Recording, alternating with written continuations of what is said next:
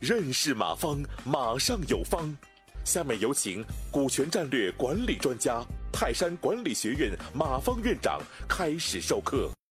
第一是股权的多元化啊，股权的怎么多元化？刚才说过，有有有这个呃深股，嗯，有银股啊，其实还有优先股啊，你都可以这么理解，而且可以按约定分红，还有一个股股份的分配比例还可以自我约定啊，等等等等，做了很多啊。还有一个就是股权的多元化，刚才说过，还有一个有相对控股的大股东，啊，就是刚才说是东家啊，银股股东啊，他不管有多少股份，他说了算，他控股。这家企业呢，所有权呢属于银股股东的，啊，深股只负责经营，所有权和经营权有分离。所有权和经营权分离，其实你会发现，现代企业改制，包括现代企业的股份制。嗯，包括现代企业的规范的治理，嗯，包括企业规范化，这两年政府天天喊这些事，它的本质有一个东西，就是所有权，嗯，经营权分离，产权清晰，嗯，特别是在上市公司，它一定会要求你这个叫三会一成，嗯，一定要非常清晰。其实本质上也解决了一个最核心的问题，就是所有权和经营权分离，还有监督权也要有。但是这个方面，晋商在一两百年前已经非常成熟啊。这个有什么用呢？嗯，我一会儿这个，呃，嗯，再说啊。先说这个，它两权分离啊，哪两权？第一是东家出资出银股啊，有决策权，承担无限责任；掌柜的出力占身股，掌握经营权，有有限责任。这个呢背后呢，你会发现，他的责权利其实是对等的各干各的事儿。这个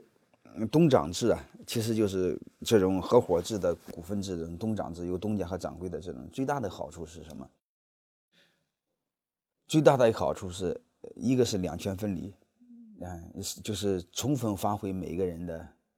呃资源吧，有钱的出钱，有力的出力，这是第一个。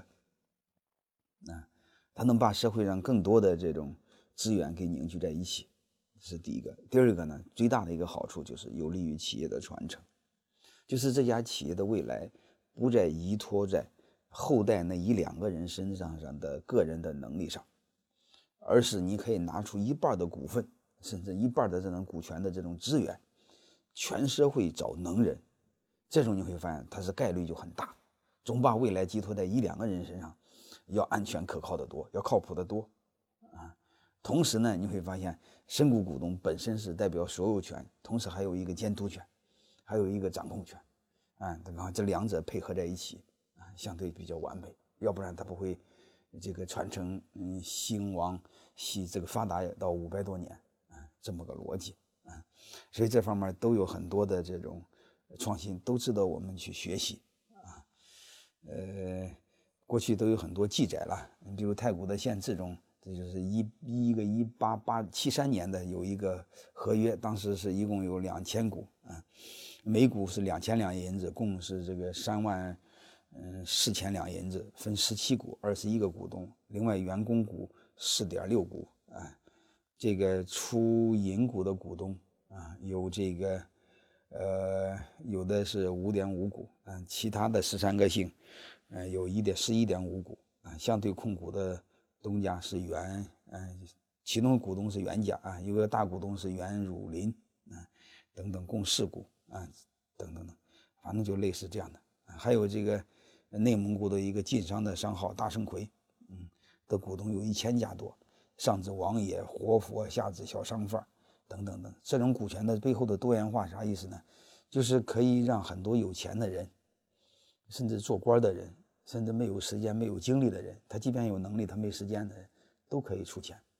刚才我说过，王爷可以出钱，官员可以出钱。其实背后还有一个好玩的事，他可以做你的保护伞，他可以有资源、有机会给你。虽然这不叫官商勾结嘛，但是这是合理合法的做经营，嗯，做企业做经营。就说白了，这种背的最大的一个好处是什么，就能充分的调动人的积极性，嗯，能充分的优化资源的配置。就说白了，让有钱的人都可以尽可能出钱，让有能力的人尽可能出能力，啊，这是一种充分的调动社会积极性，优配就充分的配置社会资源，嗯，说白了，极大的提高了生产力，啊，就这么个游戏，所以这个这个是很好玩很好玩的。同时呢，虽然东家呢不干活，不掌握经营权，但是他有最终决策权。嗯，掌柜的是万一如果乱搞，嗯，伤害了这种股东的利益，东家可以把它给撤换掉。说白了，他有监督权，这叫监督者不缺位。你像国有企业，你会发现监督其实是缺位的。国有企业谁监督他不知道，反正没人监督，只要和领导搞好关系就行。其实这个游戏是不好玩的。我们传统的民营企业其实也是这样，民营老板自己是又出钱又出力啊，又干活，嗯，企业还是他的，他又干活，谁监督他不知道，所以他有时候一旦顺利的话就会得意忘形，没人监督他。还有能力行不行就得自己干。因为他没有两权分离，儿子行不行不知道，但是交给谁没人可交，还得交给儿子，所以交给儿子把儿儿子就会把企业给搞死，嗯，这个其实是很难很难的啊，嗯，所以中国的企业的传承，呃，我也建议好好学学晋商，我帮大家分析一个心理就知道，如果你把企业贸然的传给儿子，没有一个成熟的监控体系的话，包括你二代人培养体系的话。这个风险是很大的。你比如，假设你孩子接了这班，孩子大家知道，在父亲的阴影下成长，他总有一种心理，想证明他比他爹厉害。嗯，最起码他想证明自己。但是你要知道，他年龄小，他思维不成熟，他一定会冒进，因为这个企业不是他干的，所以他对企业本质上是没有感情的。嗯，所以在决策时他会很冒进。大家知道，企业小的时候看重的是机会，大的时候是看重的是安全和风险。所以他儿子这么个心理状态，一搞就会把企业给搞死，因为他太急于想证明自己。大家知道，经营企业一旦要做的，你要成熟的企业家老板一般要做的物我，满眼的只有企业，不能有自己。但是你说二代接班，你会发现他在乎的不是企业，他在乎的先有我，先把我证明一下。结果倒好，他为了证明他自己，能把企业给证明死。